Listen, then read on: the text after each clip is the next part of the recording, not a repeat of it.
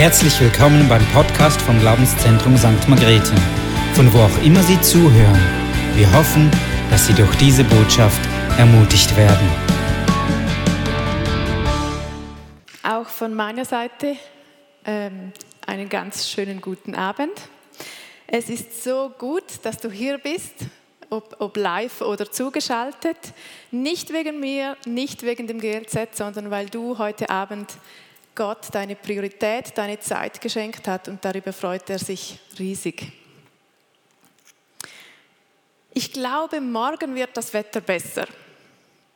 Ich glaube an Gott. Ich glaube an dich, du schaffst das. Ihr seht, das Wort Glauben kann man äh, sehr verschieden verwenden und hat mehr oder weniger äh, Ausdruckskraft. Ich habe einige Menschen in meinem Umfeld befragt und auch im Internet äh, gesucht, ähm, was bedeutet Glauben den Menschen querbeet. Die einen, die sagen, ja, Glauben, uh, das ist was für Oberfromme oder alte Leute, die gehen vielleicht in die Kirche. Dann gibt es solche, die sagen, ja, irgendwas Höheres wird es wohl geben.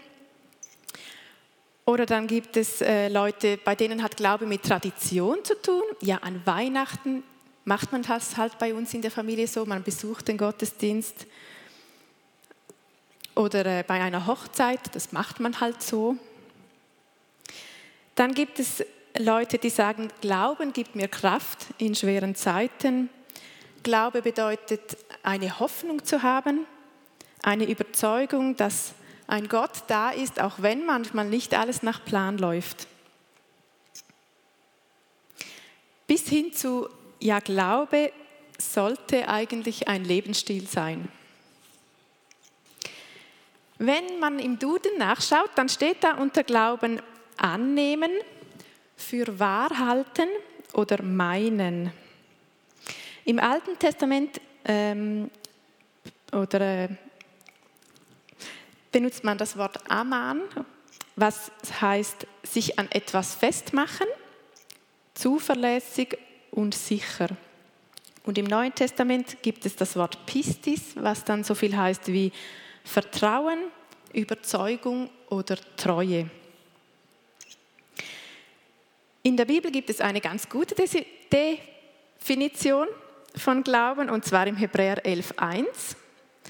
Da steht, es ist aber der Glaube eine feste Zuversicht dessen, was man hofft, und ein Nichtzweifeln an dem, was man nicht sieht. Jetzt könnte ich eine halbe Stunde über diesen Vers reden, aber wir lassen ihn mal so stehen. Ohne einen Glauben ist es schwierig, die Bibel zu verstehen. Ohne diesen Glauben ist es schwierig, Gott zu erkennen oder auch etwas von ihm zu empfangen. Es braucht einen Schritt von mir aus, eben ein Vertrauen von meiner Seite in ihn. Die Bibel sagt, dass ähm, der Glaube es ist, der uns die Augen und die Herzen öffnet, um überhaupt zu erkennen, wer Gott ist. Ich möchte ganz kurz erklären, was wir glauben, nur so ein Crashkurs. Wir glauben an den dreieinigen Gott, Gott Vater, Gott Sohn und Gott Heiliger Geist. Der Vater hat Jesus auf die Erde gesandt, was wir an Weihnachten feiern. Und Jesus hat uns ähm, ganz viel Gutes oder nur Gutes vorgelebt äh, war uns sehr ein Vorbild im Umgang mit Leuten und so weiter. Und schlussendlich hat er am Kreuz für, äh, mit seinem teuren Blut bezahlt für alle meine Übertretungen, meine Sünde. Und weil er nicht im Grab geblieben ist, sondern an Ostern eben auferstanden ist, hat er den Tod überwunden, besiegt und hat uns freigekauft und errettet. Und eben durch den Glauben an diesen Jesus und das, was er getan hat, ähm, kann ich Vergebung von meinen Schulden erfahren. Und wenn ich das annehme, dann bin ich eben freigesprochen. Dann ist Jesus an Auffahrt in den Himmel zum Vater zurück und an Pfingsten kam dann der Heilige Geist als Ersatz ähm, in alle, der wohnt in allen, die eben Jesus angenommen haben. Und der Heilige Geist ist unser äh, Ratgeber, unser Beistand und unser Helfer. In Apostelgeschichte 16, 31 steht, sie aber sprachen, Glaube an den Herrn Jesus und du wirst errettet werden, du und dein Haus. Also ganz einfach, wenn du glaubst an, den, an Jesus Christus, dann wirst du errettet. Und in Johannes 3, Vers 16 und 17 steht das, was ich vorher erklärt habe, ganz kompakt. Denn Gott, denn also hat Gott die Welt geliebt, dass er seinen eingeborenen Sohn gab, auf dass alle, die an ihn glauben, nicht verloren werden, sondern das ewige Leben haben. Denn Gott hat seinen Sohn nicht in die Welt gesandt, dass er die Welt richte, sondern dass die Welt durch ihn gerettet werde. Nun möchte ich zwei, drei Stellen aus der Bibel mit euch anschauen, die mir aufs Herz gekommen sind und die mit Glauben zu tun haben. Als erstes möchten wir in 1. Korinther 12 die Geistesgabe anschauen, die besonders mit Glauben zu tun hat. Ich habe euch da verschiedene Übersetzungen herausgeschrieben. Ähm, da ist ähm, die Rede von, einem, äh, un, von einer unerschütterlichen Glaubenskraft oder er schenkt einen besonders großen Glauben und auch in der dritten Übersetzung heißt es, der Glaube wird gegeben. Das ist mir echt aufgefallen. Er wird geschenkt, dieser Glaube. Durch den Heiligen Geist steht auch in allen drei Übersetzungen. Und der Heilige Geist wohnt ja in uns, wenn wir Jesus unser Leben gegeben haben. Und ich glaube, dieses besonders große Maß an Glauben gibt er uns nicht für uns selbst, dass wir uns für uns behalten sollen, sondern dass wir es äh, benutzen sollen für unsere Familie, für unser Umfeld, für unseren Arbeitsplatz, wo wir immer sind. Mir selber fällt es leichter, für andere groß zu glauben, anstatt für mich selber oder für meine Anliegen. Ich habe da euch ein Beispiel mitgebracht. In unserer Moms in Prayer Gruppe haben wir für unseren Schulleiter gebetet. Der hatte vor seinem Stellenantritt einen Hirnschlag und äh, war ganz schlecht weg. Und wir haben, sobald wir das wussten, Woche für Woche für ihn gebetet, um übernatürlich schnelle Heilung, ähm, dass er keine bleibenden Schäden hat und so weiter. Und es ist so gekommen, er konnte seine Stelle antreten im August. Ähm, und er ist, ich habe mit ihm gesprochen und er ist sich auch bewusst, dass das äh, ein Wunder sein muss. Genau. Wie geht es dir? Glaubst du groß für dich oder andere? Ich denke, da liegt noch viel Potenzial und da können wir noch dazulernen. In Matthäus 17, 20 sagt Jesus zu seinen Jüngern, wenn euer Glaube so groß, nur so groß wäre wie ein Senfkorn, dann könntet ihr Berge versetzen. Ich denke, manchmal ist nicht unser zu kleiner Glaube das Problem, sondern unser zu großer Unglaube.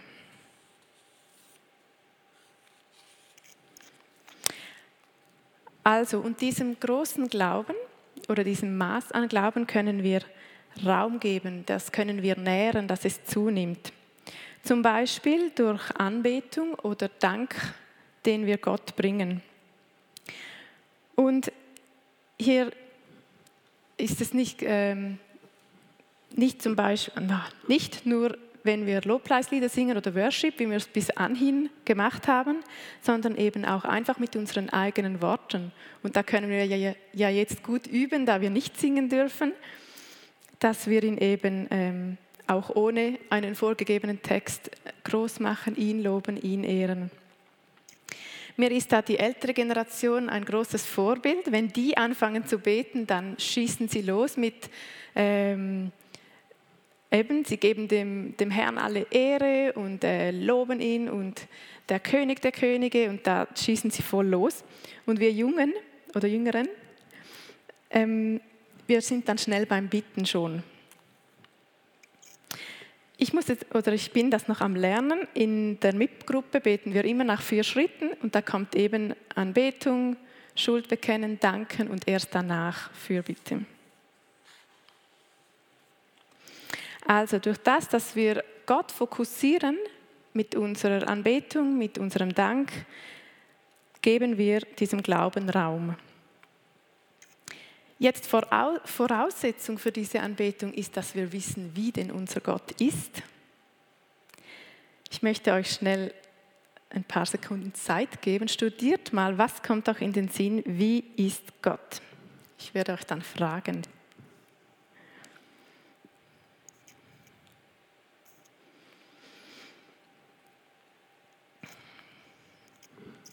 Gut.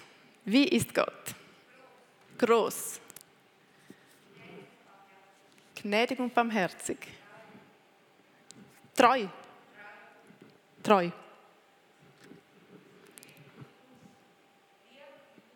Lieb mit uns. Mhm. Heilig. Genau, sonst noch was?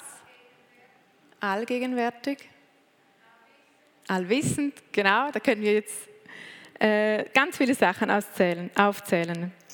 Also wenn unser Herz voll ist von dieser Dankbarkeit auch, was er für uns gemacht hat, ähm, dann können wir eben mit diesem Glauben Hindernisse wegbeten, Schwierigkeiten aus dem Weg räumen, wie die Bibel eben sagt, Berge versetzen.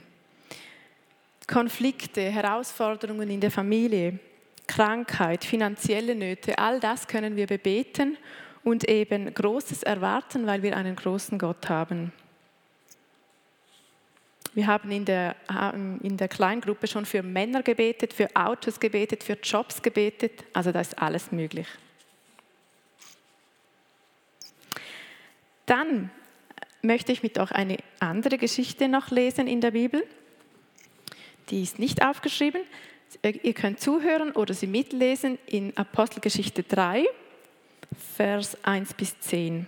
Apostelgeschichte 3, Vers 1 bis 10. Petrus heilt einen gelähmten Bettler.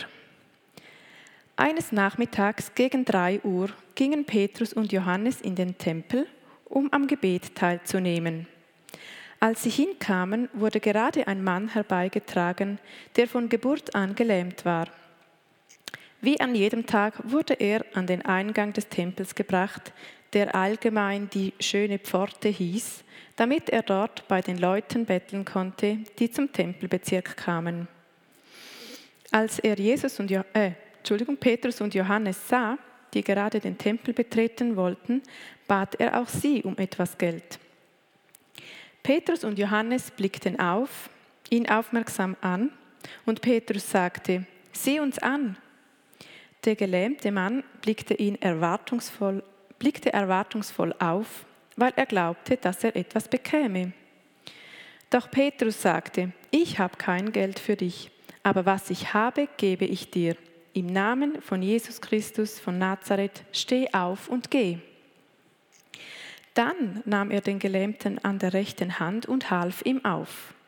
Als er das tat, wurden die Füße und Knöchel des Mannes geheilt und erhielten ihre Kraft zurück. Er sprang auf, konnte auf seinen Füßen stehen und fing an herumzugehen. Dann trat er gehend, hüpfend und Gott lobend mit ihnen in den Tempel. Die Leute sahen ihn gehen und hörten, wie er Gott lobte. Als sie erkannten, dass es der gelähmte Bettler war, den sie so oft an der schönen Pforte gesehen hatten, waren sie starr vor Staunen.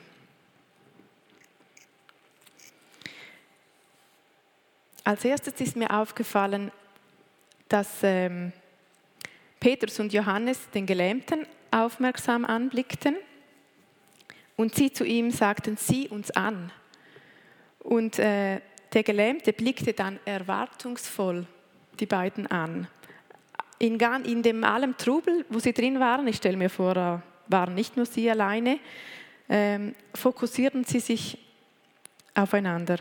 Und dann, was ich ganz cool finde, nachdem Petrus äh, gebetet hat, das gesagt hat, nie, hilft er dem Gelähmten auf. Also er handelt das zeigt doch ganz klar, dass er Glauben hatte, dass was passiert. Und die Leute wunderten sich und waren ähm, starr vor Staunen. Und dann, es geht dann weiter, Petrus sagt ihnen dann, hey, habt ihr das Gefühl, ich hätte das aus eigener Kraft gemacht oder wegen meiner Frömmigkeit? Nein. In Vers 16 steht dann, der Glaube an Jesus hat diesen Mann geheilt. Wir sollen also mit dem Herzen glauben und mit dem Mund bekennen, es aussprechen, proklamieren im Gebet, das, was wir wollen. Schmerzfreiheit, Frieden in der Familie, neues Land einnehmen. Wir sollen es aussprechen. Das ist ganz wichtig. Hier habe ich euch auch ein Beispiel. Ähm, ist mir in den Sinn gekommen beim Vorbereiten. Vor einigen Jahren ist eine unserer Töchter mitten in der Nacht aufgewacht und hat äh, geweint. Sie hat da einen, einen riesengroßen Klumpen oder mh, mm, Geschwulst gehabt, Tönder. Und wir haben dann dem Kinderspital angerufen und und und. Die haben uns vertröstet. Wir sollten warten. Und dann habe ich gedacht, okay, das Einzige, was ich noch kann, ist beten. Und dann habe ich ihr die Hände aufgelegt und habe gesagt, im Namen Jesus, das Teil soll so gehen, wie es gekommen ist.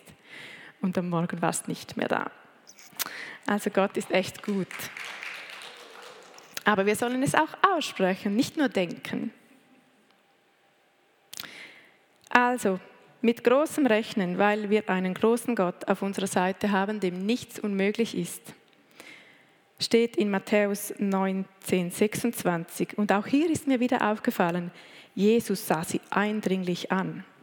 Wenn meine Mama einmal gesagt hat, schau mich, schau mich an, dann meinte sie, meinte sie es ernst. Und Jesus sieht hier die Leute auch so an.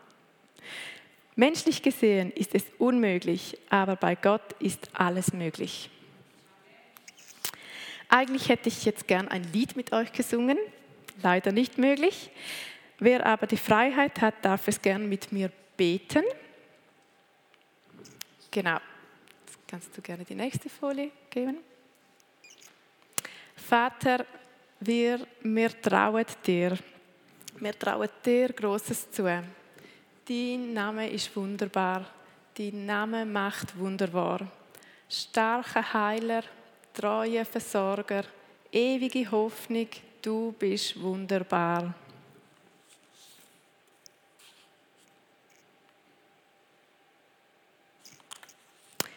Genau, dann kommen wir noch zum dritten Punkt, den ich anschauen möchte, und zwar die Waffenrüstung. Da in Epheser 6 wird überschrieben, da gibt es ja den Gürtel der Wahrheit, der Helm des Heils, Panzer der Gerechtigkeit und eben der Schild des Glaubens. Epheser 6, 16. Vor allen Dingen aber ergreift den Schild des Glaubens, mit dem ihr auslöschen könnt alle feurigen Pfeile des Bösen. Letzten Frühling, als Lockdown war ähm, und die Kinder zu Hause in der Schule waren, hat, äh, war zufällig in der Bibellesehilfe für die Kinder das Thema Waffenrüstung haben wir da durchgenommen, schön brav, was es da alles gibt. Und eines Nachmittags sind wir spazieren gegangen. Ähm, und dann haben sie irgendwo, wo ein riesen Holzhaufen mal war, so riesige Rindenstücke gefunden, die lagen da und sie haben das dann aufgenommen und gesagt, hey Mama, schau, wie ein Schild des Glaubens. Seit, seit da schmückt äh, ein Schild meine Küche Warum erzähle ich euch das? Hier steht auch, er greift das Schild. Wir hätten auch vorbeigehen können oder wir können die Waffenrüstung auch liegen lassen, dann nützt sie uns nichts. Wir müssen es ergreifen. Also auch hier wieder eine Handlung, eine Aktion. Und dann werden alle feurigen Pfeile ab, ausgelöscht, nicht nur ein paar.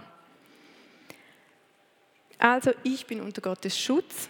Er sorgt für mich ich kann die Sicherheit und die Kontrolle ihm abgeben von meinen in seine Hände und ihm vertrauen. Dazu habe ich euch ein Bild mitgebracht. Ich hoffe, man kann es sehen? Zugegeben, am Anfang fand ich es sehr kitschig. Ähm, aber je länger, je mehr ich mich mit dem Thema befasste, kam mir immer wieder dieses Bild und darum muss ich es euch zeigen. Es, es drückt irgendwie eben genau das aus, eine Sicherheit, weil ich weiß, wer, wen ich neben mir habe. Und auch eine Autorität, weil ja eben wir Jesus in uns haben. Sind wir uns bewusst, wen wir an unserer Seite haben? Mit Jesus bin ich auf der Siegerseite. Er hat alle Mächte und Gewalten entmachtet. Und in dieser Autorität, diese Autorität sollte ich wahrnehmen. In dieser Autorität sollte ich handeln und eben auch beten mit einer solchen Autorität.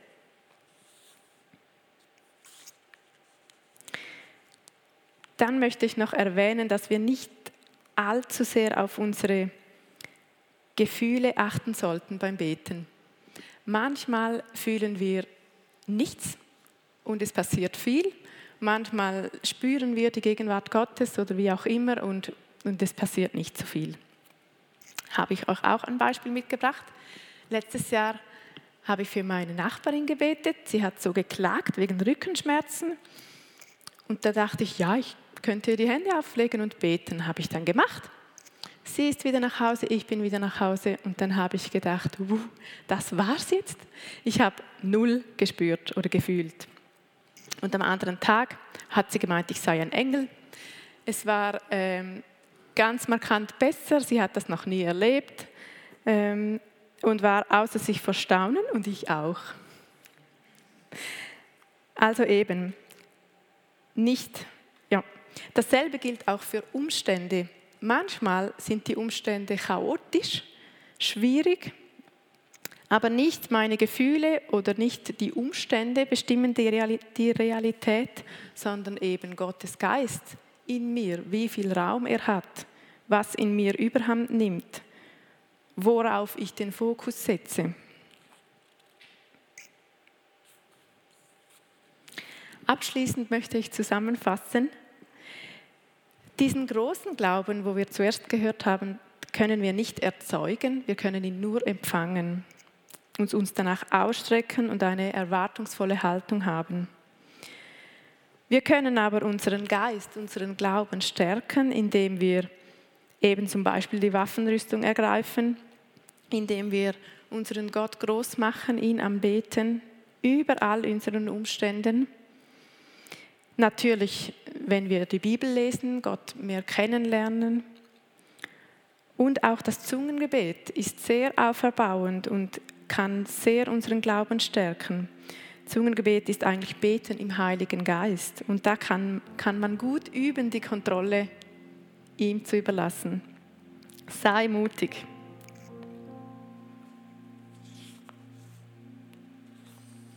Ich bin überzeugt, dass wir unseren Glauben entwickeln können und dass wir dem Heiligen Geist mehr Raum geben können. Und ich glaube, glaube auch, dass es Gottes Wille ist, dass wir wachsen im Glauben, damit unser Unglaube weniger wird. Im Judas 20 steht, doch für euch, meine lieben Freunde, ist der Glaube, den Gott euch selbst geschenkt hat, wie ein festes Fundament. Baut euer Leben darauf. Betet und lasst euch dabei vom Heiligen Geist leiten. Ich wünsche uns, dass wir unser Fundament des Glaubens, egal wie groß oder klein es sein mag, sich entwickeln kann und wir uns ausstrecken nach mehr. Amen.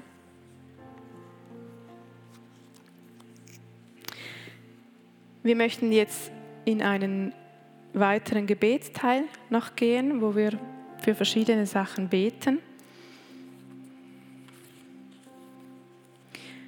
Als erstes möchte ich für Menschen beten, die sich vielleicht noch gar nicht getraut haben, diesen Schritt auf Jesus zu, zu, zu mm, auf ihn zu zu gehen.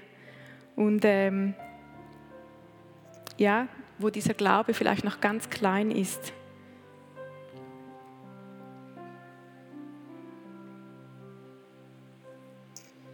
Danke, Vater, dass du in jedes Herz siehst, das zuhört.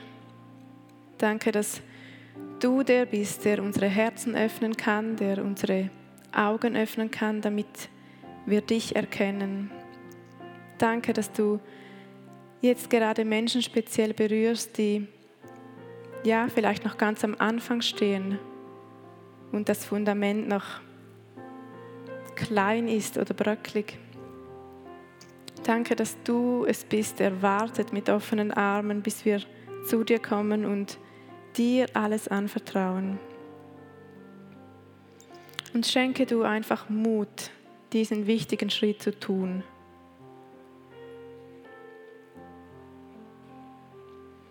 Ich möchte euch ermutigen, mit mir mitzubeten, einfach für Leute, die ihr kennt, die vielleicht genau in so einer Situation sind, die ja wirklich deinen großen Glauben für sie brauchen, um auf Jesus zuzugehen in den nächsten paar Minuten.